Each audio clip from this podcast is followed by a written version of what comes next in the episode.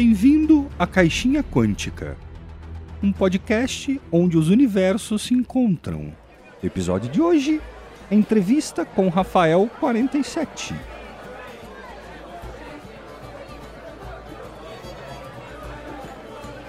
Olá, taverneiro. Tudo bem com você hoje? Boa tarde, aventureiro. Hoje recebi uma presença mais que especial aqui na taverna. Nossa, a taverna tá ficando famosa aqui nos reinos. Me diz aí quem veio dessa vez. Você não vai acreditar. É o Rafael 47 do RPG Next. Conhece? Opa, claro que sim. Sempre ouço o RPG Next, foi um dos primeiros podcasts de RPG que eu conheci. Ele já foi embora? Não, ele ainda está aqui na taverna. Está ali na mesa 2. Você já é cliente da taverna e sabe qual é a mesa 2, não? Sei, sei sim. Eu vou ali bater um papo com ele. Mas não me esquece a minha cerveja habitual, hein, Jack? Espera só um minutinho. Eu preciso te falar uma coisa. Ah, claro. Mas vai logo, porque eu já tô indo ali na mesa falar com o Rafael. Não, é rapidinho. Eu só queria te falar que. Você sabia que esse lugar só existe com a ajuda dos que estão nos ouvindo? Como assim, Jack? Chama-se patronato. Os ouvintes colaboram via Padrim ou Apoia-se e ajudam com os custos de se fazer o podcast. Colabore você também, Caixinha Quântica, no Padrim ou no Apoia-se. Legal. Bora contribuir então. Muito obrigado. Aqui está a sua cerveja e boa conversa. E se precisar, é só chamar atendente, tá? Obrigado, taverneiro. Fui. Obrigado.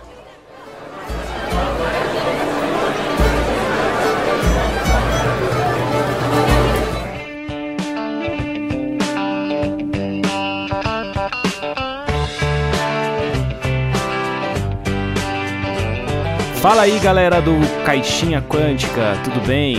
Hoje eu tô aqui com uma figura importantíssima do mundo do RPG, que é o Rafael47. Tudo bem, Rafael? E aí, JP, fala ouvintes do Caixinha Quântica, tudo bem?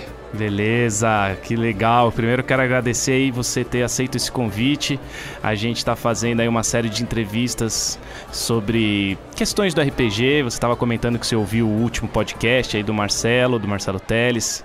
Achou legal? Sim.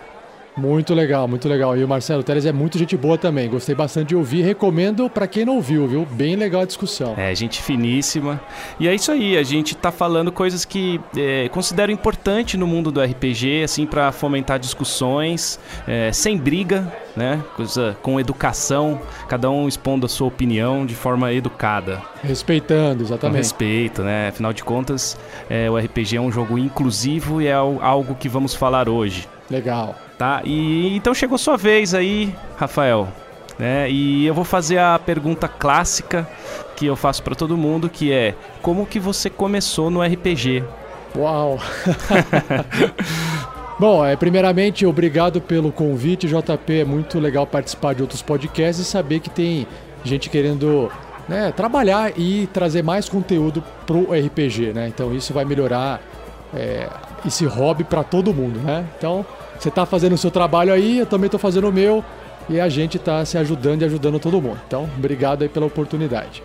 Bom, uh, é bem legal a história assim que eu lembro do RPG, porque quando eu conheci o RPG pela primeira vez, eu demorei muito tempo para saber que aquilo era RPG. Né? Eu, eu tive contato primeiro com a sigla, uhum. para depois de mais velho entender o que, que significava a sigla. Então, eu, a lembrança que eu tenho é que eu estava numa escola e a minha mãe me deu uh, dinheiro na mão assim, que eu fui para uma feira do livro. E aí nessa feira do livro, né, eu tinha como comprar, acho que mais ou menos uns três livros. E aí eu tava lá andando na feira, de repente eu tava vendo os livros, é aqueles livros infanto-juvenis, né, que chamam atenção. Uhum. De repente eu vi um livro assim na estante, já, né, tudo em português assim livro grande, capa grande, na frente tinha uma ilustração cyberpunk, um cara diante de um no que parecia um caixa eletrônico, uma moça de lado assim, meio com uma orelha pontuda, com uma roupa de couro, olhando pelo canto e no fundo uns carros de polícia estilo Blade Runner assim do futuro. Eu falei, que que é isso? E tava escrito assim, Shadowrun, segunda edição. Aí eu peguei o livro, comecei a folhear aquela letra miúda, cheio de texto, um livro grosso, né? Eu fui folheando assim, eu acho que eu tinha 12 anos de idade. Cheguei na parte da, dos estereótipos ali, dos, das raças, das classes, eu não lembro agora direito. Falei, e era colorida essa parte do livro, aquelas ilustrações de capa de folha inteira, né? Falei, cara, que legal. Eu quero comprar esse livro. Aí fui perguntar o preço do livro assim. Cheguei lá na tiazinha lá, quanto que custa esse livro? E aí eu descobri que o meu dinheiro dá para comprar só aquele livro. O que, que eu fiz? Desde aquela época, né? Os, os Comprei, é, exatamente. Já era, já era três vezes mais caro que outros livros. Comprei, fiquei felizão, levei para casa. Comecei a ler, não consegui ler. Engavetei, porque eu não era maduro o suficiente, era uma leitura muito densa, eu não estava entendendo nada. Eu não não dava para ler aquilo lá, né? Uma, 12 anos eu não tava entendendo, eu já caí com Shadowrun, não dava, né? O livro ficou guardado. Essa, esse foi meu primeiro contato. O meu segundo contato foi uma, uma outra vez que eu lembro também. Eu estava num, numa loja chamada Mesbla. Eu não sei se você lembra, JP, não sei se, que idade que você tem. Eu tenho hoje aqui nesse dia de, de gravação, ainda tô com 37. Quantos anos você tem? Eu tô com 39, eu lembro da Mesbla e eu tô com. Eu tenho, eu tenho um carnê de crediário até hoje aqui pagando. então, ela faliu, então já tá, tá sossegada. Né? É, tá sossegado. Eu lembro que, né, é, pra quem não, não sabe, Mesbla era tipo uma loja estilo que Renner hoje, né? Tinha roupa, tinha louça, tinha equipamento eletrônico, tinha um monte de coisa. É uma loja de um monte de coisa. E tinha a parte dos cartuchos de videogame. E lá tinha pendurado numa estante os cartuchos de videogame do Master System. E aí era o meu aniversário. E meu pai falou assim: Ó, Rafael, se você quiser, você pode escolher um jogo aí para você. E aí eu fui lá na estante. Eu lembro que eu fui olhando as capas, porque na época você comprava meio que pelas capas, né? Uhum. E aí eu peguei um jogo numa mão que era o Contra. E o outro eu peguei Phantasy Star. Ah, lembro. E aí o Contra falava assim, né? Um jogo de não sei o que, de tiro para duas pessoas. E o meu irmão tava junto. Falou, Rafael, leva esse Contra, leva o Contra pra gente jogar junto e tal.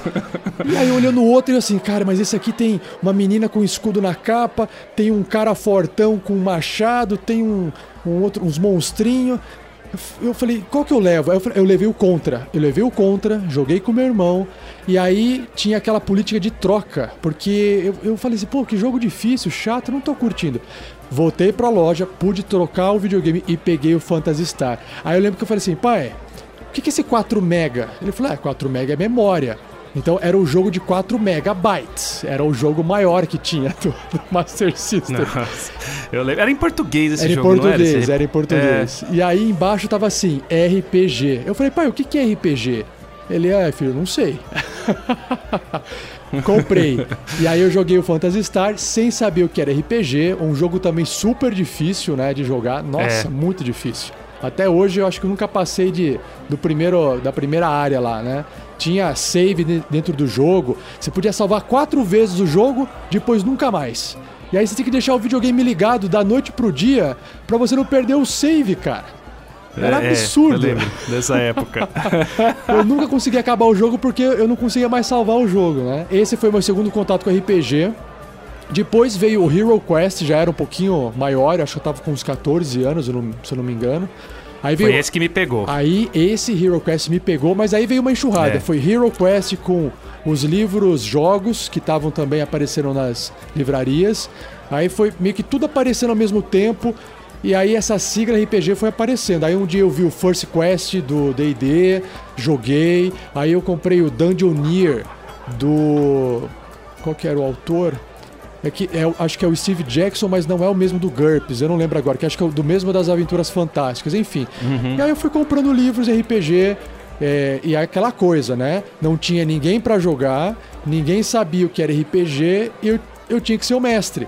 Eu lia tudo e não jogava nada. Então eu fui um mestre muito frustrado, assim, nunca, nunca deu certo eu jogar o RPG para valer. E aí eu ia nos encontros internacionais de RPG em São Paulo, lá eu experimentei jogar RPG, mas também não tive uma boa experiência porque para mim era uma coisa muito assim, muita gente, muita gente falando, muita gente gritando, e eu era muito tímido e chegar naquele evento cheio de gente, ah, eu levanto, tá com uma espada. Caralho, calma, eu só quero entender o que é o jogo, eu não quero ainda fazer teatro, sabe?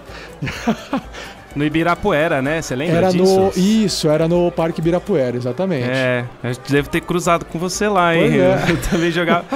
Era ra- é a mesma experiência, eu fui meio frustrado e, e o jogo na- ali no evento ele era rápido também, né? Acho que você jogava cinco minutos, já tinha que entrar outra turma. É, era, a experiência minha não foi muito boa, porque eu cheguei assim, eu tinha que me inscrever, mas eu não me inscrevi, cheguei lá, ah, tem aqui uma vaga de, é, de eh, Jornada nas Estrelas. Eu falei, tá, eu já assisti os episódios antigos, mas não manjo nada. Sentei lá, virei engenheiro de, de- de- da nave. Então, assim, eu não- tive boas experiências com RPG de mesa, e aí eu acabei indo pro RPG eletrônico, com Diablo, essas versões, né? É, mas eu sempre. Aí eu, eu li muito. Li storytelling, li vampiro, vi- eh, li lobisomem, li Mago Ascensão, lia todas as revistas do Dragão Brasil. Então eu vivia o meu mundinho da imaginação da RPG sem jogar RPG. Só fui jogar RPG depois de velho. Nossa, você foi resiliente, hein? Foi resiliente, foi resiliente. Nossa, só fui jogar RPG lá na frente.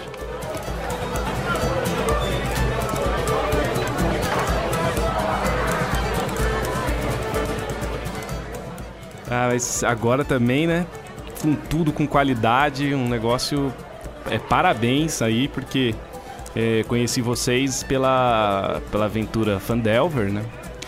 É, foi ali que tudo começou. Ali vamos falar ali um pouco do RPG Next pra- e da Forja, né? Que tá sendo. Duvido que alguém, ouvinte do Caixinha, não conheça, mas Ó. fala aí um pouquinho pra gente disso aí, Rafael. Então, trazendo esse histórico, JP, esse histórico meio desastroso, né? É, eu fui realmente colocar o RPG em prática, olha só que loucura, RPG em prática da forma que eu esperava, assim, jogar, jogar mais, né? Quando eu comecei a dar aula de inglês, né? Eu mudei para Curitiba, já estava me aproximando dos meus 30 anos, e aí, dando aula de inglês, eu sugeri para a escola, eu posso usar jogos? Ah, Rafael, usa o que você quer. E aí eu falei, ah, já beleza, então eu vou levar RPG para a sala de aula. E aí eu comecei jogando o D&D quarta edição em sala de aula com os alunos. Mas é aquela coisa, como é aula, não é a mesma coisa do que você jogar RPG com uma galera que curte RPG, né? Sim, sim. Então, ainda não estava satisfeito com a questão de que, ah, estou jogando RPG. Ainda era aquela coisa meio, é trabalho, sabe? E aí, quando eu saí da escola e comecei a trabalhar como professor na, na universidade, eu, eu tava com essa vontade reprimida de querer jogar RPG e não conseguia jogar RPG. E aí eu conheci o, aquela ferramenta chamada MapTool, vi na internet, que o pessoal usava para jogar jogos de tabuleiro. E aí eu falei, caramba, dá pra jogar RPG à distância com isso aqui. Ai, desculpa, deixa eu fazer um parênteses aqui, ó. Eu, eu preciso fazer uma correção histórica aqui, tá? Antes do, Or- antes do Orkut acabar, uns dois anos antes, eu, eu entrei num grupo lá de, sei lá, de D&D, de RPG, não lembro agora, e fiz uma postagem lá assim. Irei no shopping é, tal, em tal lugar, em tal praça de alimentação, no domingo estarei lá com uma aventura do D&D quarta edição para jogar. Quem quiser apare apareça lá. E aí eu lembro que eu joguei acho que umas, eu fiz uns cinco encontros ou mais, dez encontros, eu não lembro, no shopping. A galera ia até o shopping e lá eu joguei RPG para valer pela primeira vez, mestrando a aventura com pessoas em volta. Era eu e a mesa ali. Essa foi a primeira, a primeira vez. Depois eu fui fazer as aulas de inglês e depois veio essa vontade de, cara, como é que eu posso jogar RPG à distância? Porque presencial não, tá, não dá certo. É, é muito é muita energia. Tem que marcar, tem que ir, sabe? Tem que levar as coisas. É, eu gosto de levar miniatura, eu gosto de usar mapa, eu gosto de acessórios para poder facilitar. Eu adoro teatro da mente, tanto que RPG Next é bastante teatro da mente com a interpretação nossa, mas eu gosto do suporte pro, pro combate porque fica mais tático, fica mais gostoso o raciocínio ali, a tomada de decisão, eu acho legal. É, eu, gosto, eu gosto muito de board game. E aí eu falei, cara, como é que eu faço isso? Eu falei, ah, vou fazer online. Já a internet já tá ficando estável o suficiente, já tem programas pra gente poder jogar online. Ah, vou jogar online, vou convidar o pessoal, a gente vai gravar via Skype. Eu falei, mas eu preciso de mais uma motivação. Eu vou gastar, sei lá, quatro horas sentado jogando e eu preciso produzir algum conteúdo com isso. Eu não queria só jogar por jogar. Eu falei, ah, então eu vou fazer o que o Jovem Nerd fez, com aquela aventura de RPG lá, a primeira, a primeira era de fantasia medieval, né? É, aham. Uh -huh. E eu também já estava ouvindo é, durante uns dois anos um podcast gringo chamado Critical Role, onde eles também gravavam uma partida de D&D quarta edição. Só que era só conversa, sem música nenhuma, com pouquíssima edição, então eram episódios de três horas. Acho que, se eu não me engano, tinha. Era acho que duas horas e meia a três horas. Só de bate-papo. Às vezes o cara mexia na folha, fazia barulho, o cara levantava na cadeira, fazia barulho. Sem edição. Sem edição, né? é, bem, bem cru. E eu fiquei ouvindo aquilo lá durante uns dois anos e isso me incentivou é, a produzir o podcast, o Jovem Nerd, e eu ser um ouvinte de podcast. E assim começou o RPG Next de uma forma bastante rudimentar, né? Acho que dava a perceber no primeiro episódio. Mas é, a gente foi melhorando com o tempo, fui pesquisando, estudando e fui aprendendo fazendo as aventuras RPG sonorizadas. Eu vou confessar um negócio aqui, eu ouvia muito a aventura de vocês, Fandelver. Eu ando de moto, eu via na moto, né? Não é uma coisa muito segura. Nossa, é, eu ando de fazer. bicicleta e ouço de bicicleta, então eu até te entendo. Mas eu, é, é, assim, com o fone dentro do capacete ali, cara, você entrava. Eu entrava muito na história, cara. Era muito gostoso, era muito legal. Ah, que bom. Inclu, inclusive, eu, eu, eu fui mestrar a primeira vez DD para minha filha, né? É, ela tava com 9 anos, hoje ela tá com 10. E eu não é que eu copiei, mas eu, eu, quase copiei toda a sequência que vocês fizeram até aquela parte de Fandalin, onde você interpretou todas as pessoas de Fandalin, né? Os NPCs. Então, é, os NPCs. E eu fiz mais ou menos igual a você na época, assim, ah, pra, tá. pra, pra copiar. Vou copiar o Rafael porque eu vou divertir ela. E ela ali, ali na, na, no, na guilda dos bandidos, ali eu meio que parei a aventura, porque é gigante, não dava para jogar com uma menina de 10 anos, né? Uhum. Eu terminei ali, ela venceu ali. Ah, adorou, né? Legal. Ficou surreal, assim, pra, pra ela. O lance dos marca rubra, eu até copiei um pouquinho lá, os cara, o cara bêbado. ela rachava o bico, então foi, foi, foi muito legal. E eu queria te contar isso, que é pra você ver como que que funciona, como que você é, ajuda assim os, os mestres a, a, melhorar cada vez mais, né? Oh, legal, que bom saber, eu não, não sabia disso. E esse para confessar, nada disso foi planejado, né? Essa interpretação era a gente se colocava lá no ambiente, o pessoal interagia e eu falava assim, pô, esse cara é malandro, então ele vai falar assim. E começava falando. E de repente falar, pô, mas esse cara, se ele é malandro, ele tá na cidade, o que ele tá fazendo aí? Ah, ele deve só estar tá tomando todas, porque o dinheiro que ele ganha vem do serviço sujo que ele faz lá no boteco, lá não sei da onde. Falar, ah, então esses caras gostam de estar tá sempre encharcando, mal, mal encarado. Falei, aí você vai trazendo esse contexto da, da aventura e você joga dentro do personagem. E aí saiu essas, essas pérolas aí. Mas tudo no improviso mesmo. Mas foi demais, viu? Foi demais. Legal.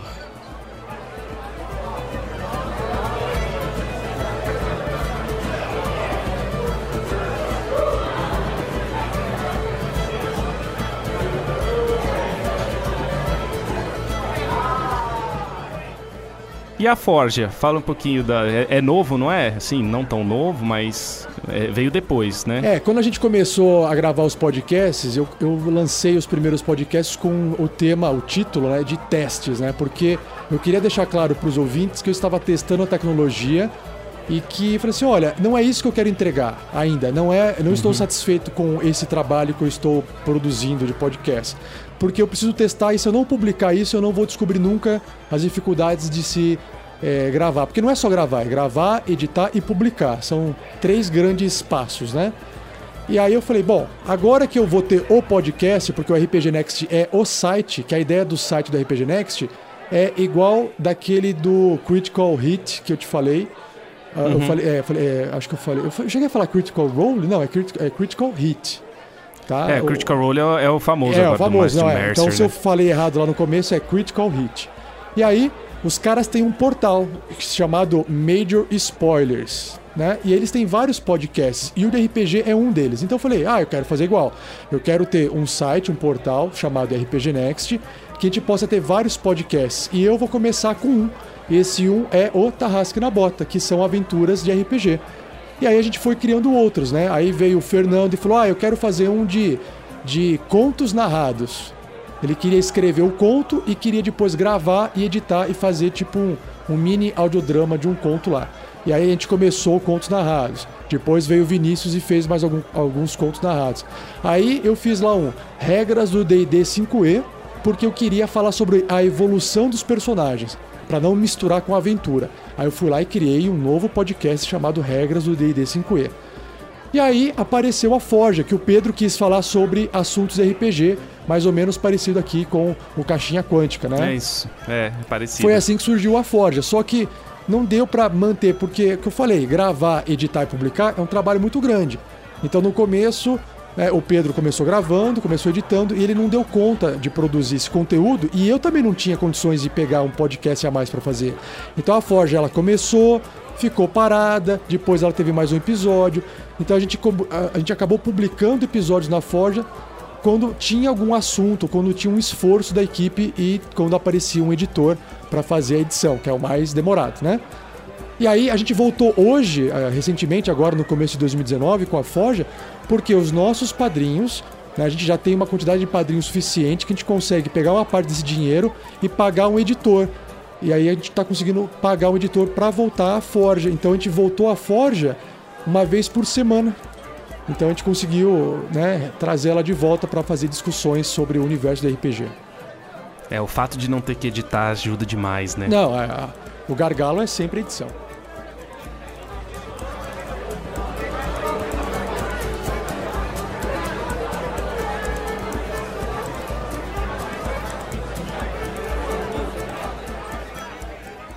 É, agora falando do assunto que principal que eu queria falar mesmo, porque assim, eu tô tentando trazer assuntos é, do, do mundo do RPG, mas de uma forma que seja um pouco diferente, né? Bastante gente faz, quanto mais melhor, isso é legal pra caramba. Eu vou querer falar de vários assuntos já ainda daqui pra frente. A gente, do Marcelo lá, a gente falou sobre pirataria. Uhum. É, eu vou querer falar ainda lá mais pra frente sobre machismo no RPG. Legal. É, que são. Eu, eu quero tocar nesses assuntos porque eu, eu quero que melhore, uhum. né? Então, eu, eu, sei que ainda tá, tem muita coisa chata acontecendo. E hoje tem um assunto que é legal, que é uma coisa muito boa para falar, que é o, o, seu projeto, que é o projeto Guerreiros do Bem. Tá. Que é o que é a, a, parte vai ser agora a parte mais densa do podcast que eu quero que você fale bastante, que eu acho que você vai ter bastante assunto aí, eu vou ficar bem quieto aqui. Não, pode me interromper assim, porque eu também sou, eu sou falador pra, pra caramba, então eu gosto de contar história, senão tá, não estaria fazendo o tarrasque na bota ali, né? É, eu também, né? Porque eu também mestre e tudo mais, mas eu sempre quando eu tô entrevistando eu fico pensando assim, eu não quero ser o Jô Soares, cara, eu não quero ser o Faustão, eu não quero ser esse cara que interrompe toda hora e não deixa o entrevistado Ah, mas eu falar, não, não me incomodo, porque eu acho que até é mais interessante o bate-papo, às vezes você fazer um comentário é, e trazer sim. até uma ideia, ou enfim, acho que é bem tranquilo, não se, não se preocupe com isso, tá bom? Beleza, interação, né? Então vamos lá, como que surgiu é, o seu projeto Guerreiros do Bem? Foi assim, teve um momento que os nossos ouvintes começaram a sugerir, ô oh, pessoal do RPG Next, por que, que vocês não criam uma campanha no Padrim, no Apoia-se? É, uma campanha de financiamento coletivo recorrente, né? Eles começaram a sugerir, oh, a gente queria ajudar vocês aí, porque a, a turma percebe o trabalho que dá, é, a, a, às vezes eles sentem às vezes a, dificuldade, porque a gente faz o podcast e no final tem tipo um erros de gravação.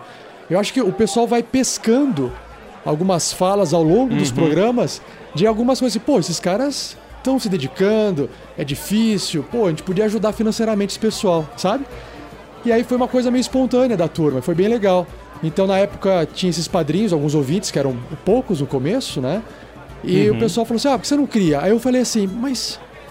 Eh, eu pensei assim na minha cabeça na época, eu falei assim, tá, vamos supor o seguinte, vamos supor que eu crie a campanha e entre 100 reais, vamos supor, que eu já achava um absurdo, né? Uh, é falei, então, fazer, o que, eu vou fazer com esses 100 reais? Tá, entrou 100 reais, o que eu vou fazer? Tipo, o dinheiro, eu não consigo pagar um editor, eu não consigo. Falei, tá, dá pra pagar. Eu pensei assim, não, peraí. A gente consegue pagar o nosso servidor, que na época era mais barato do que é hoje, né? Era, sei lá, acho que era 30 reais, sei lá, 30 reais de servidor, ou 40, não lembro agora.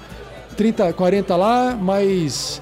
É, acho que era só servidor na época e tinha mais alguma coisinha pra alguma outra coisa que eu não lembro agora. Aí eu falei, tá, se, eu, se entrar 100 reais, só pra arredondar a matemática aqui, JP, Entra 100 tá. reais, gasta 50. Sobra 50 reais. Eu falei, o que, que eu faço com 50 reais? O que, que eu faço com isso? Aí eu comecei a discutir com a minha esposa, ela falou assim, olha, você podia doar, você podia fazer algum projeto social, você pega esse dinheiro e ajuda alguém. Eu falei assim, ah, fechou. Porque aí eu não ia me sentir que eu ia estar segurando um dinheiro de doação que, primeiro, não ia mudar a vida de ninguém. É tipo, minha. Falei, ah, vou ficar com 50 reais na mão, vou distribuir entre o pessoal que tá gravando, cincão para cada um. É, vou comer um lanche é, com falei, a minha esposa. Não faz sentido. Eu falei, não, isso não vai, não, não vai agregar, sabe? E aí, quando ela falou assim, faz um projeto então, coloca lá uma meta de doação, eu falei, nossa, ótima ideia. E aí, eu criei toda a campanha e coloquei lá, como é que vai chamar? Aí, claro, veio o ouvinte, uma multi lá na época, eu falei, Rafael, chama de Guerreiros do Bem. Eu falei, ó, oh, puta, que nome legal. E aí a gente nomeou é. Guerreiros do Bem. E aí, quando eu lancei a, a campanha, eu lembro que acho que entraram mais ou menos umas 10 pessoas e eram 80 reais de doação. E aí, com 80 reais, a gente é, pagou o servidor, sobrou acho que 50, né? E uhum. aí, no outro mês, a gente pagou de novo o servidor, sobrou mais 50, então eu peguei lá 100 reais, acho que a primeira doação foi de 80 reais. Peguei 80 reais, a gente comprou lá uns produtos de limpeza, levamos lá numa creche, é, numa creche carente, né, que é sustentada pela, pela, pelo bairro ali da região. Eu acho que tem um subsídio ali da, da prefeitura, mas não é muito, porque essas coisas que tem governo geralmente né, ajudam um pouco só, é, tem é. cortes e tal. A gente foi lá uhum. e ajudou. E a gente fez o nosso primeiro Guerreiros do Bem com esses 80 reais. E hoje a gente consegue fazer Guerreiros do Bem com. Agora, hoje varia um pouco, né?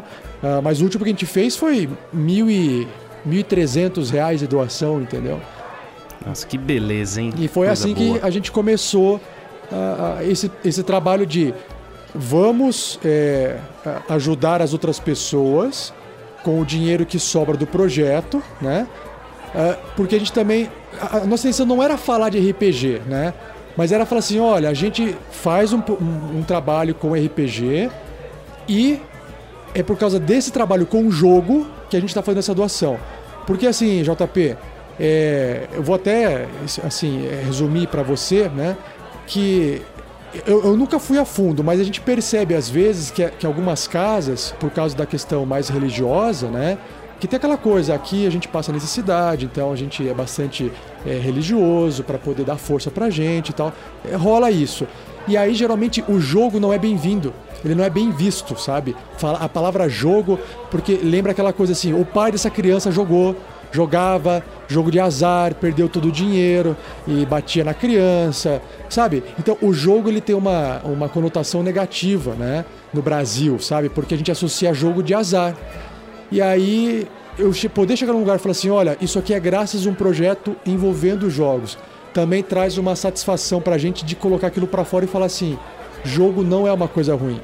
O que, o que é ruim são pessoas. Pessoas podem ser ruins. O que você faz com o jogo é o que vai definir, e não o jogo em si, né? Então, é, foi, foi interessante. Mas, infelizmente, assim, a gente não joga RPG com o pessoal, a gente é, não vai lá e fica fazendo uma fala, uma palestra explicando o que é jogo de RPG. A gente não faz isso. A gente poderia fazer, mas por causa dessa resistência, a gente não quer se envolver. A gente quer, na verdade, assim, ó, a gente quer fazer ação social de doação. A gente quer ajudar aquela casa com o que ela precisa. O que, que ela precisa? Ela precisa de doações, entendeu? Então a gente só ficou por enquanto nessa questão de doação. É, no Brasil sempre tudo parece que esbarra nessa questão social do país, né? Você, a gente estava conversando aqui antes da, da questão social do, do, custo dos livros, que às vezes é difícil acesso para a pessoa. Aí tem essa outra questão do, da vida no país ser muito complicada, muito difícil. Então as pessoas apelam muito para a religião e aí o RPG tem uma dificuldade para entrar ali também. É, e a gente já conhece, a, a gente conhece histórias antigas disso, né? Do, do RPG, da religião perseguindo o RPG. É, para ajudar. Para ajudar ainda tem isso. É, não é o, o tema, mas a gente tem isso, esse, esse tipo de coisa. Mas só o fato de, de desse projeto, você é, falar lá, olha, é, é, de um jogo que nasceu isso aqui tudo, eu acho que já está ajudando e muito. E quem sabe no futuro as coisas vão melhorando, né? O, o país vai se esclarecendo mais, saindo da ignorância. Olha, é um sonho isso aí, né? É, eu, o que eu gostaria realmente é de poder chegar ali numa casa, seja de crianças ou de adultos que são dependentes químicos, né? Todos eles poderiam participar de uma sessão de RPG. Inclusive, quando eu comentei de RPG na casa de dependentes químicos, um deles falou assim: Cara, eu conheço RPG. Eu já tive contato com RPG. Ele falou que ele leu, ele viu e uma vez ele participou de uma sessão para conhecer. Mas como ele estava ali na casa, ele não podia mais fazer aquilo lá. E também ele não era Olha tipo. só. Ele, ele não era uma pessoa que, ah, eu adoro RPG. Não, ele passou por uma experiência só e ele conhecia. Então são. A gente sabe que através do RPG a gente também pode é, criar atividades com um foco mais pedagógico. Então, por exemplo, às vezes o pessoal está com uma dificuldade de expor algumas ideias, de colocar alguns anseios para fora. A gente pode, através do RPG, tentar trabalhar isso. Claro que é mais trabalhoso do que simplesmente sentar e jogar por diversão, porque você tem que saber talvez medir algumas coisas, talvez precise de um profissional para auxiliar, pelo menos um Sim. psicólogo ali observando a reação da pessoa, né? Mas a gente sabe que através da interpretação a gente consegue. Porque o RPG ele vai ali basicamente criar um, sei lá, um universo paralelo onde você vai poder fazer o que você faz na, na sua vida, do tipo andar, falar, explorar, comprar, vender, só que num mundo de fantasia. E aí você pode escolher fazer as coisas lá e colocar algumas coisas para fora. Eu não sei exatamente dizer, né, do ponto de vista psicológico, como é que isso pode ajudar. Mas a gente sabe que quando a gente vai num psicólogo, você senta e fala com a pessoa. Né? Basicamente, E o, você se sente bem de estar falando. o psicólogo né? ele é um ouvinte, assim, ele, ele é um ótimo ouvinte, ele vai te ouvir e vai te orientar, mas se ele não te ouvir, ele não consegue te ajudar. Então você precisa falar muito pra ele, você fala, fala, fala, fala, ele te ouve É. e aí ele vai te ajudar. Então o RPG por si só é um jogo de você se comunicar, de você falar as coisas. Então eu acho que com isso você consegue ajudar a desenvolver nas crianças a habilidade de comunicação, talvez ajudar uma pessoa mais adulta com algum tipo de problema psicológico. Então é possível usar o RPG, né, que é uma ferramenta que vai você também cria uma diversão, né, e pode ajudar a pessoa através dessa interpretação.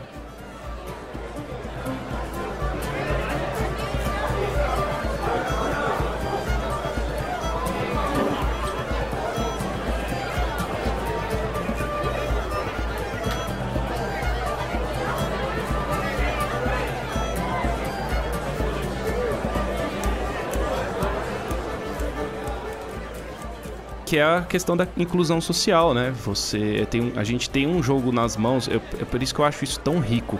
É, a gente tem um jogo nas mãos que tem a capacidade de, de, de incluir é, pessoas que talvez estejam, que nem você falou, tá que- querendo exteriorizar alguma coisa e ela vai fazer isso no jogo sem julgamentos, né?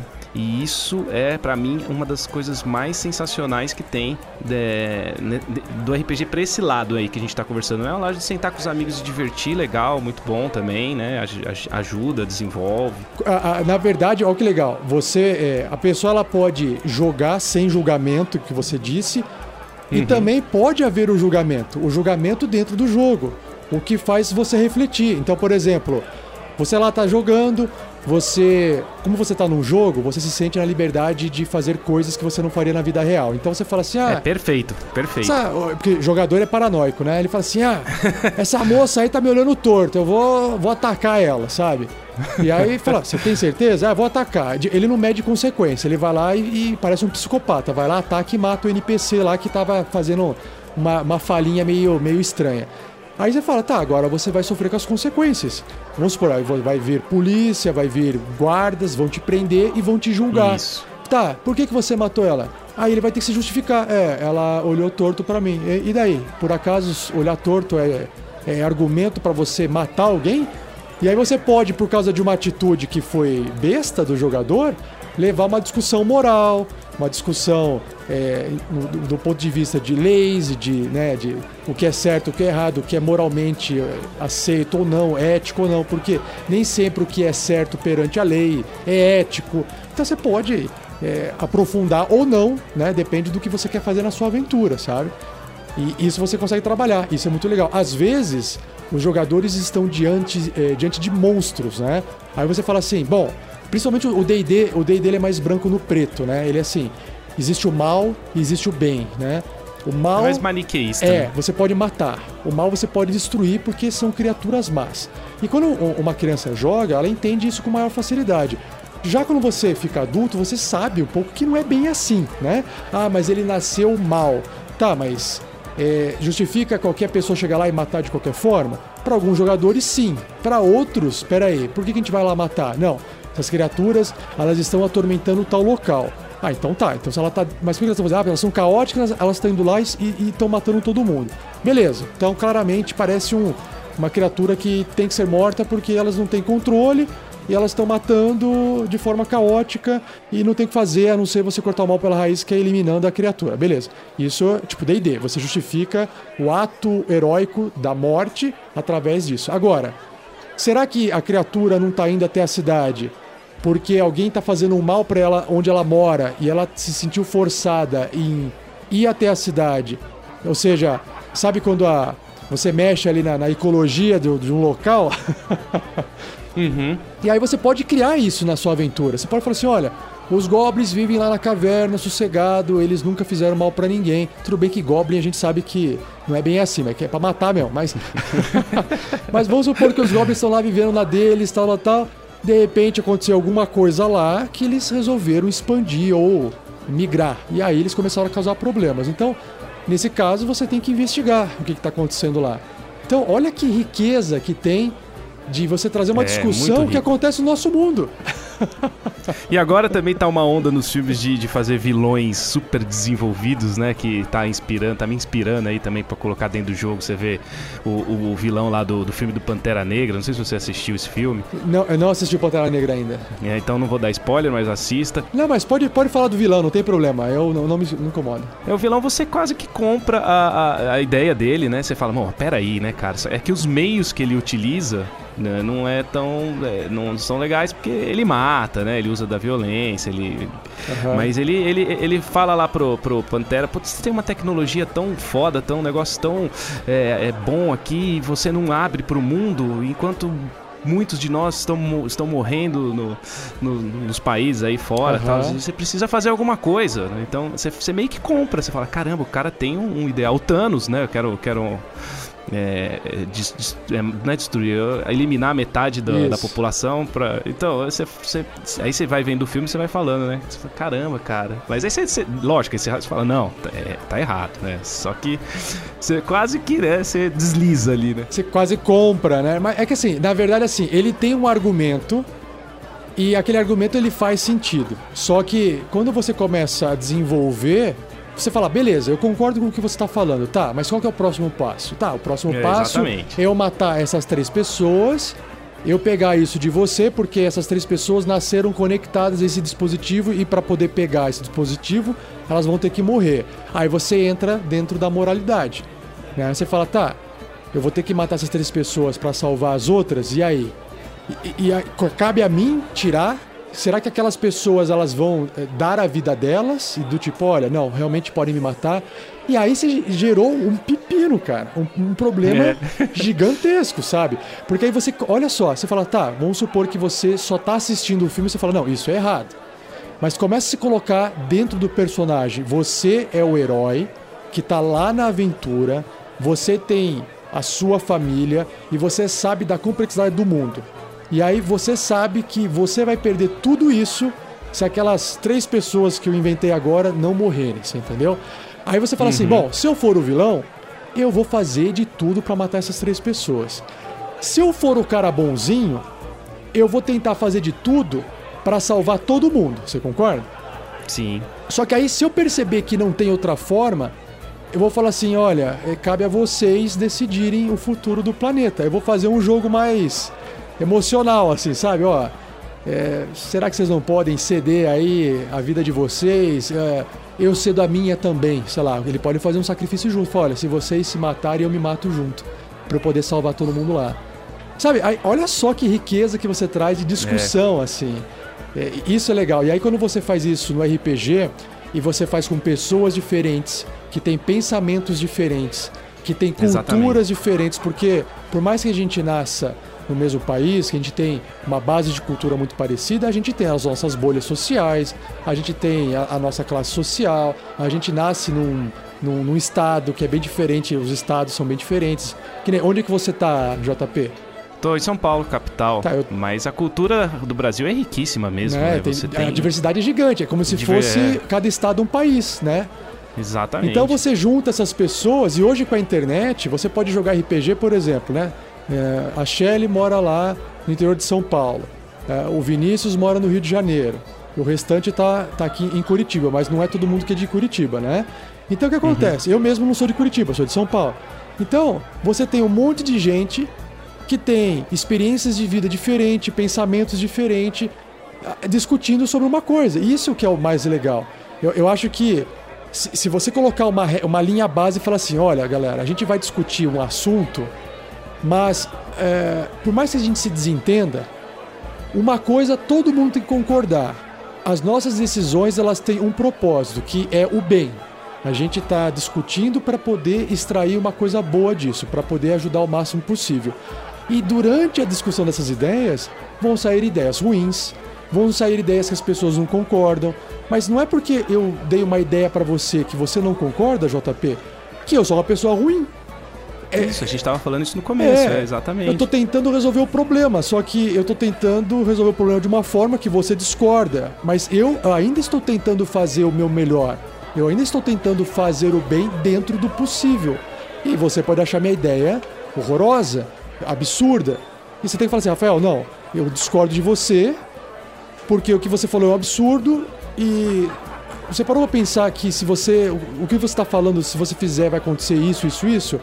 Aí você fala, cara, não tinha parado pra pensar nisso. Então, se você não, não pega o meu argumento e, e rebate e explica o porquê que eu tô falando é um absurdo, e você poderia só me xingar, falar, "Ah, Rafael, eu sou idiota, É, você é um babaca que só pensa isso, não vou mais falar com você.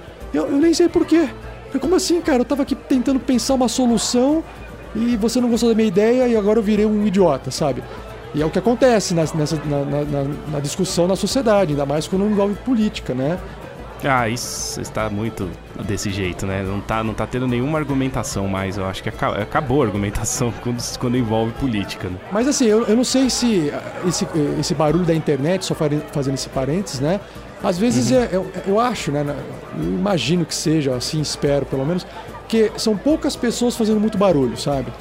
Porque tem muita gente que não deve estar. Cara, ó, eu leio discussões do- de ambos os lados. Quando, tem, quando é polarizado, você tem dois lados bem evidentes, né? Bem definidos. né? Eu, eu leio discussões dos dois lados. Eu não tô lá discutindo, eu não, não, não coloco nem minha opinião. Ou seja, quantas pessoas também não estão se pronunciando, você entendeu?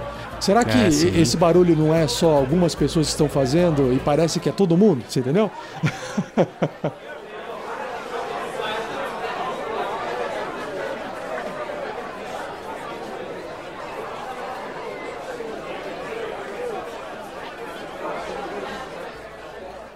E, Rafael, sabendo disso aí, é, que a gente tava conversando, do, do poder do RPG, dessa, dessa, dessa coisa de. é, dessa riqueza, você, com o projeto Guerreiros do Bem, você pretende ainda no futuro tentar é, é, jogar com as pessoas? Ou ainda você acha que é muito difícil que isso aconteça? Olha, é, a gente ainda não se preparou para isso, por quê? Porque para jogar exige um preparo. E esse preparo me tiraria o tempo do preparo do que eu faço no RPG Next, né? Que são as edições, eu faço as edições nos finais de semana. É, quando eu tenho mais tempo para editar é no final de semana, porque não adianta eu sentar meia hora e editar meia hora. Porque você tem que gastar meia hora para lembrar o que você fez, você gasta meia hora para se preparar e depois de uma hora que você começa a editar. Então, se eu vou editar uma hora e meia, é só meia hora de edição, uma hora eu perdi. Então, vale a pena eu pegar tempos mais longos, né? Então, geralmente é o final de semana que funciona melhor, por causa do trabalho. E o que acontece, né, é que aí eu fui ver, eu fui eh, conhecer em Curitiba. Então, por exemplo, deve ter em São Paulo também, né? Eu sei que na biblioteca aqui pública tem um pessoalzinho que no final de semana joga RPG, é aberto para todo tem mundo. Tem um evento, é, tem um grupo de pessoas chamado Jogarta, que é parceiro nosso também, que eles só se focam em, faz- em fazer eventos de RPG presencial. Então, toda a energia que eles gastam, ela vai culminar num encontro num final de semana em algum lugar. Então, se eu gastasse essa energia para fazer o mesmo, eu teria que abrir mão do tempo de edição, de preparo da aventura, entendeu?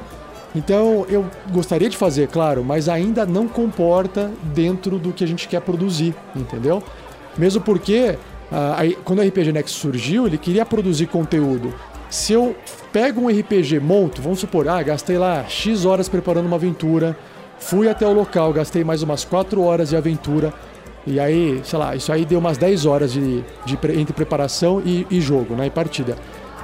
Se eu não fizer um registro disso, isso se perdeu, né? Ou seja, uhum. a aventura que eu joguei ali não vai virar nenhum podcast, nem nada. E se for virar, tipo, se for gravado no local, câmera e tal, eu vou ter que ter edição, vou ter que editar vídeo, ou editar, editar podcast num, num local, num ambiente que tá, foi gravado com barulho. Então você percebe que seria legal de fazer? Claro, eu, se eu pudesse Sim, fazer né? só isso, cara, seria fantástico. Eu faria porque, né, iria agregar mas eu tenho que fazer algumas escolhas, né? E cada escolha que a gente uhum. faz, uma, uma renúncia, né? mas o Guerreiros do Bem tá fantástico, é só para saber como é que você tá pensando isso. E queria saber se existem outros projetos de, é, desse do mesmo tipo desse, ou parecidos, você conhece? Então, então tava, vamos lá, voltando, né? O, o Jogarta, ele é um evento com esse caráter de levar o RPG, mas também levar a educação junto, entendeu?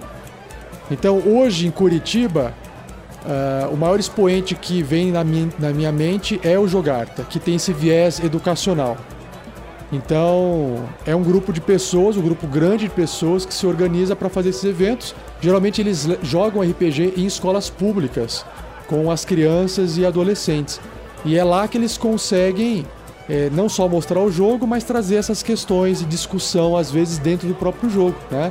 E também, não é só isso o mestre ele também é um mediador. Porque ele está jogando ali com as crianças, ele pode identificar, opa, essa criança ela está sendo muito agressiva com a outra, ela está saindo do jogo e, né, porque aquela coisa, né, você pode estar tá em personagem eh, zoando o outro personagem, Sim. mas pode ser que às vezes na verdade isso é só o jogador zoando com outro jogador, né? Pode às vezes acabar rolando um bullying ali, dependendo da, da, da situação. E aí cabe ao mestre mediar dentro do jogo. Fala, peraí, o que você acabou de fazer tem consequências. Será que você está uhum. sendo agressivo demais? Será que você está sendo desrespeitoso? Será que alguém em volta ouviu? E aí, se de repente um NPC estava ali perto e ouviu, ele pode chegar lá em personagem, não é o mestre falando, é: olha, se aproximou uma moça perto de você, que ela ouviu o seu linguajar, que você está falando muito palavrão, por, por exemplo, né? Falei assim, olha, desculpe, você está aqui no, no, templo do, do Deus tal, a gente não gosta desse palavreado, será que você poderia reduzir? E se o cara falar, ah, eu falo o que eu quiser aqui, ah, então tá. E ela chama os guardas, você entendeu? Aí os guardas Exato. chegam lá e aí vai, você vai conduzindo o jogo Nossa, dessa forma. é demais, é demais. Muito bom, legal. né? Muito legal isso aí. Ah, interessante saber disso, né? Então, é o Jogarta tem algum site aí, se você quiser divulgar? É, ele tem uma página no Facebook, então é facebook.com jogarta. Agora, JP, o que eu recomendo também é pessoal que às vezes precisa de uma de uma desculpa para voltar a jogar RPG. Assim como eu encontrei a minha desculpa para voltar a jogar RPG, na verdade, meio que um voltar, mas voltar assim, eu quero jogar de certo, direito pela primeira vez na minha vida, né? E a desculpa foi, pô, eu vou criar um site, vou criar um podcast. Então, às vezes, as pessoas precisam de uma desculpa para poder começar um projeto, você entendeu? Você fala assim, ah, cara, eu quero jogar RPG com crianças, eu sempre gostei de mestrar, não tem jogador, mas eu gosto de jogar RPG presencial. Ah, por que você não procura uma escola próxima aí de onde você mora? Chega lá no final de semana, bate na porta lá, é, pergunta: Ó, oh, vocês gostariam de aceitar uma atividade recreativa, assim, assim, assado? Pode ser que dê certo, você de repente tá de, jogando ali RPG com a criançada ou adolescentes, ou uma casa de, de pessoas que estão precisando, enfim. E você está ajudando as pessoas tá fazendo o que você tinha vontade de fazer, que é criar uma, uma história, criar uma aventura, é, trabalhar com a fantasia, com a criatividade. E aí você cria um site, tira foto, publica isso num blog, escreve sobre a sua experiência, faz um diário. E aí você tem ali um trabalho que você pode ter orgulho, sabe? Você fala assim, pô, eu trabalho aqui todo dia para ganhar dinheiro. Às vezes o trabalho que você faz não é o trabalho que você realmente gosta, mas é o trabalho que te sustenta, né? E você fala, e eu tenho o meu projeto pessoal, e esse projeto pessoal me dá orgulho. É o projeto que eu posso mostrar para as pessoas, as pessoas querem participar. De repente aparece uma pessoa que fala assim: Porra, JP, que trabalho legal que você está fazendo, cara. Será que eu posso participar?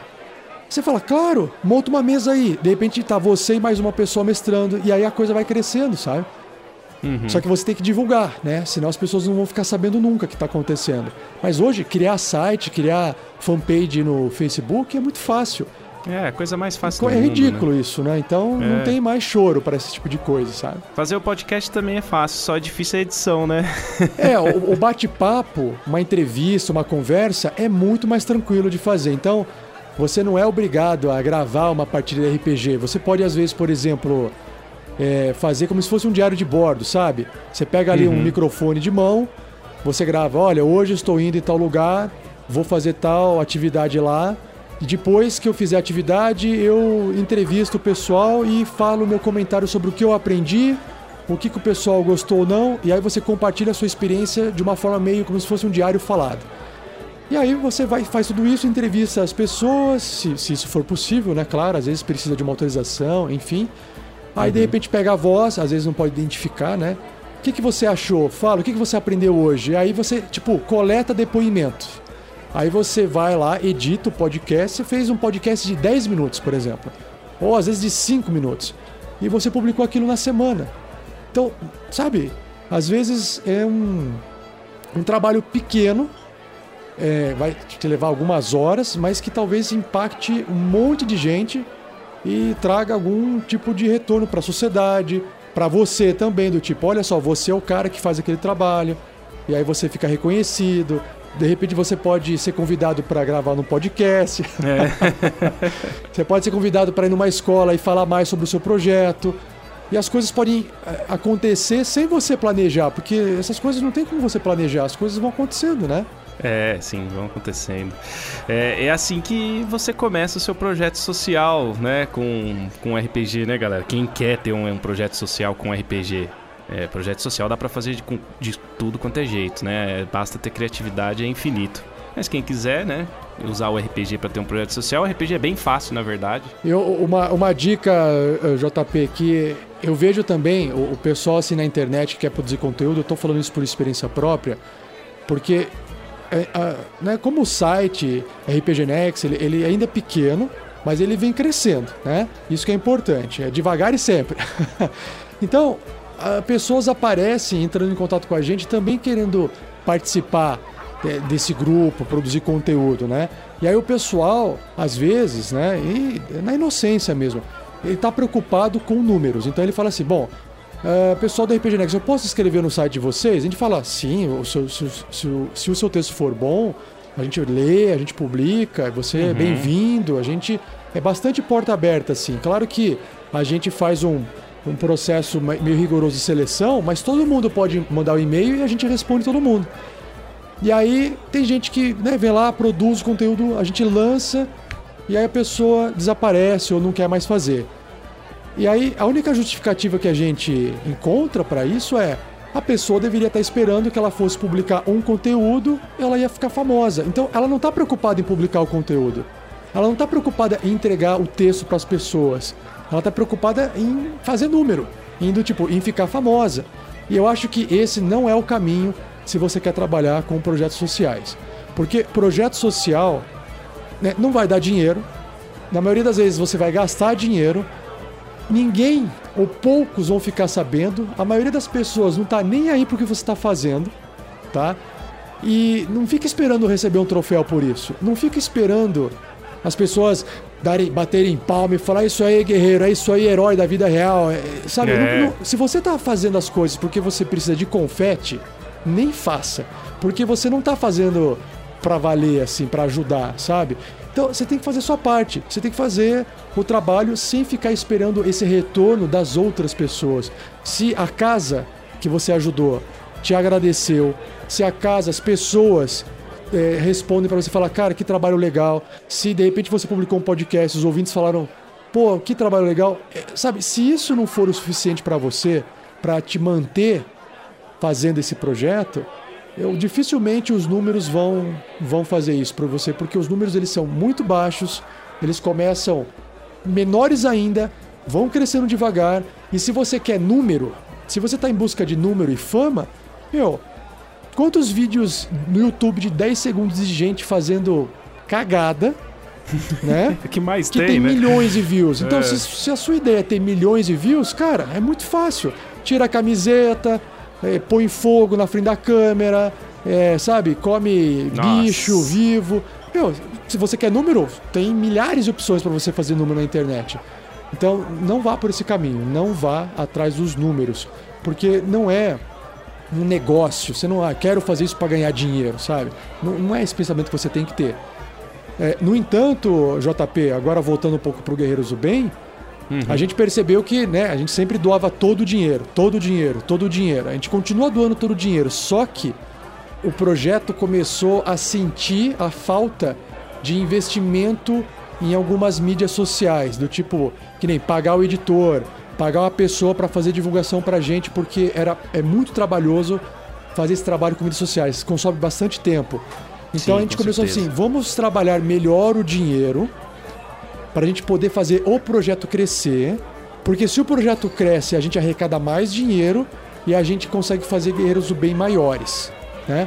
Então a gente começou depois de um tempo a direcionar parte do dinheiro para poder investir no crescimento do projeto e não só pagar as contas, você entendeu?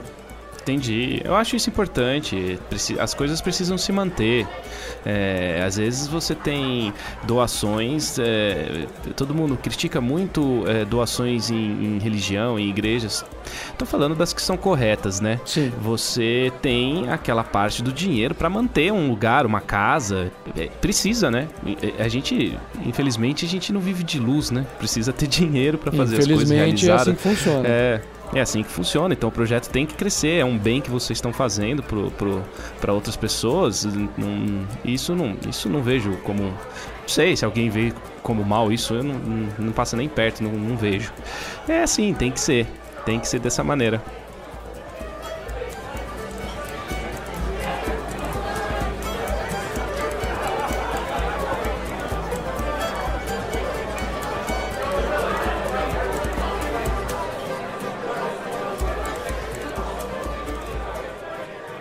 Tem um, tem um outro valor importante quando a gente começa a mexer com dinheiro, né, JP?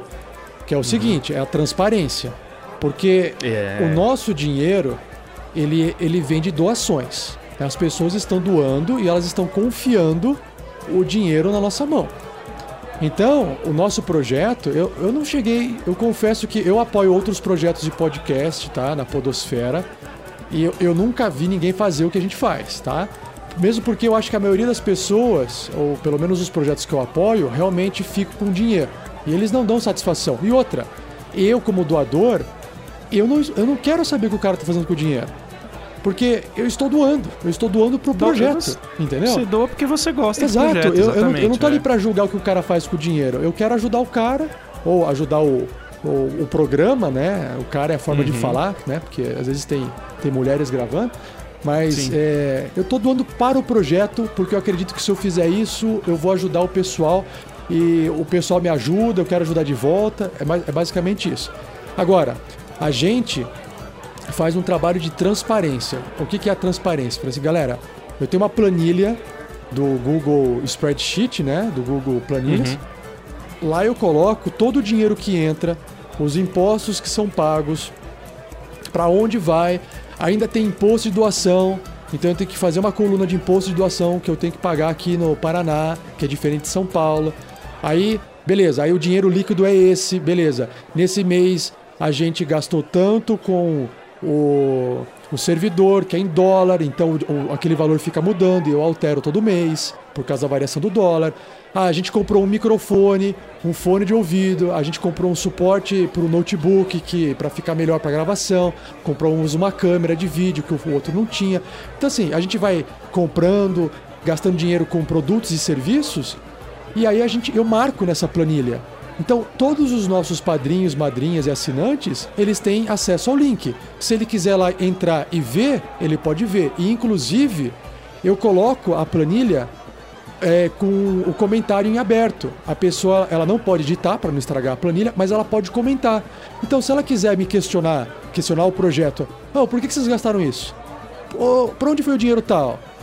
É, todo mundo é livre.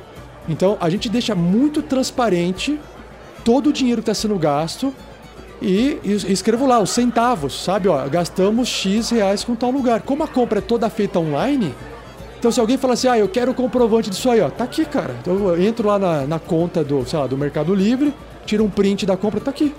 Entendeu? Então a gente é muito, muito transparente com essa Mas questão. isso não acontece, né? Só pelo fato de estar tá transparente, eu acho que a pessoa não duvida, né? Não é possível. É, eu percebo que muitas ou, pessoas ou entram. Muitas pessoas entram para ver, mas pra a ver, gente nunca foi questionado. Exatamente, é, nunca foi é, questionado. Não questiona. E, e, isso, se você vai trabalhar com dinheiro é, num trabalho social, você tem que ser transparente, tá? Porque uma, assim, uma história aqui rapidinho assim, mas só para exemplificar, né? É, ONGs são criadas geralmente para resolver um problema da sociedade. Geralmente as, as empresas não, não querem resolver aquilo lá, não cabe uma empresa também resolver isso às vezes. O governo, que deveria ser o nosso cuidador de certa forma, acaba não dando atenção para isso, e aí a ONG é criada com a ajuda da população para resolver um problema. E às vezes, quando a ONG está conseguindo resolver o problema, porque a ONG depende de doação, né? Então, aí com a doação ela paga pessoas para as pessoas trabalharem, porque é assim funciona, né? E aí o problema, assim, o problema começa a ser resolvido, a ONG começa a ficar sem trabalho, porque está sendo resolvido o problema. E aí a, pode acontecer de algumas ONGs perpetuarem o problema para poder continuar a ter trabalho, para continuar recebendo doação. Você entendeu? Isso pode acontecer. Isso, na verdade, acontece, né? Que pode, acontece, né? E então é importante ter essa transparência com o dinheiro, né? Porque uma coisa é entrar mil, dois mil, três mil reais. E, se entra quinhentos mil? E se entra um milhão? E como é que você faz aí? Você entendeu? Então você tem que crescer com os valores sólidos. E conforme vai, vai crescendo, você tem que estruturar aquilo lá. Senão a coisa desanda e aí já viu, né? Aí vira, é, vira Brasil. Você falou, tem, vira tem Brasil. todo um controle. É, vira Brasil. tem todo um controle, né? Você, o dinheiro cai em alguma conta, essa conta tem que pagar imposto, como você estava falando. Isso. Não é assim, né? Não é festa, né? Não é assim, ah, caiu 500 mil na minha conta aqui. Pois é. E, e, e nada. É. Você tem que, você tem que é, declarar todo esse dinheiro, né? Uma coisa tem que ser transparente mesmo. E, e como você falou, para virar Brasil é um dois, né? Olha, uma coisa que eu descobri que eu fiquei assim, abismado, JP. Que quando a gente estava eh, recebendo as doações, né? Porque assim, quando você recebe a doação pelo financiamento coletivo recorrente, é, a ferramenta fica com uma parte do seu dinheiro. Ah, sim, aí o banco por trás fica com outra parte. e aí depois que cada uma dessas partes ficaram com a sua parte, vamos vou dar um exemplo aqui, ó, vamos supor, só para arredondar. Entrou 100 reais, Uhum. 15 reais você já perdeu para essas ferramentas, mais ou menos, tá bom? Então uhum. você ficou com 85. E aí, dos 85, 4% do governo. É, Só que o governo, governo ele, ele, entra com 4% não no bruto, no líquido.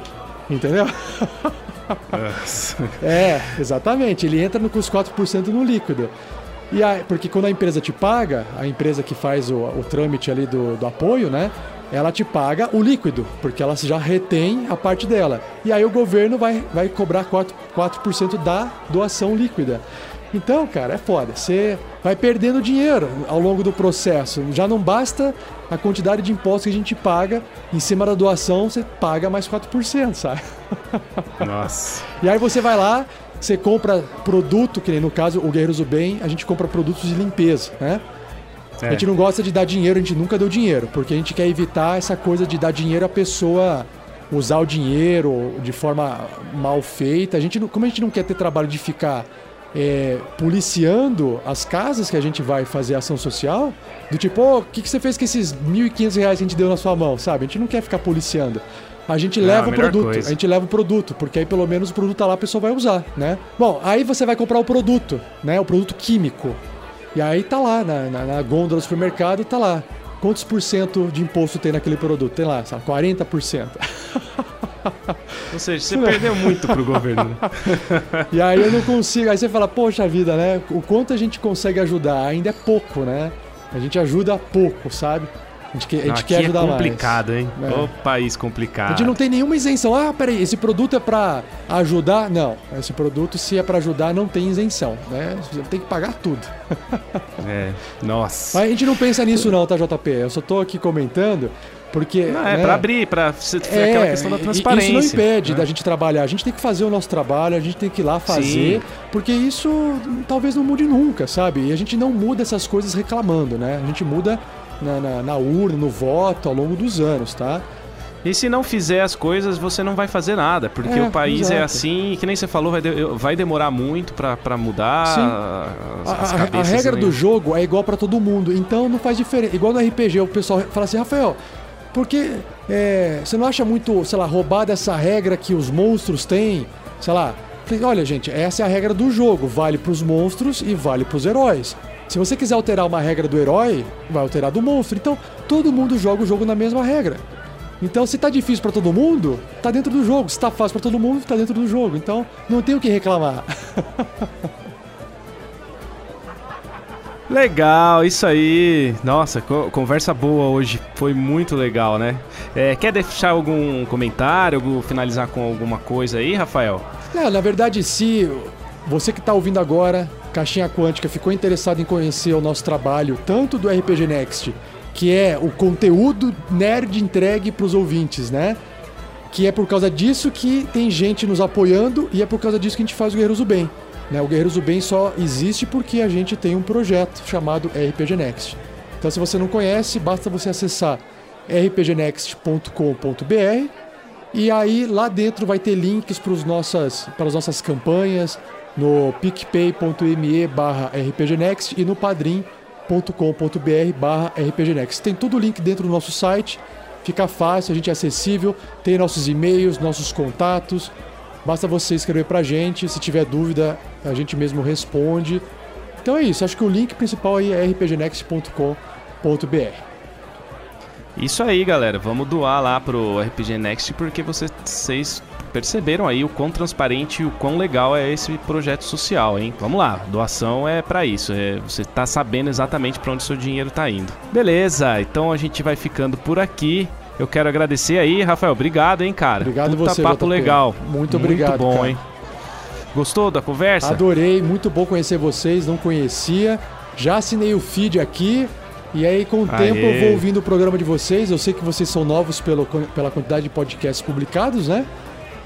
Então, sejam bem-vindos também à Podosfera Brasileira. Espero que vocês façam um bom trabalho por um bom tempo. E a gente vai fazer parte agora dessa mesma família de podcasters aí e vamos trocar mais figurinhas ao longo dos anos. Valeu, obrigado aí pela, por essa força, fico muito contente. Tô, a, gente do Caixinha está muito feliz de fazer o, o podcast, estamos fazendo com carinho também. E a gente vai um dia crescer e chegar ao mesmo nível do RPG Next. que isso, somos todos fortes aqui juntos, vamos embora. É isso aí, tamo junto. Obrigado, galera, um abraço. Abraço, pessoal. Valeu, JP. Tchau, tchau.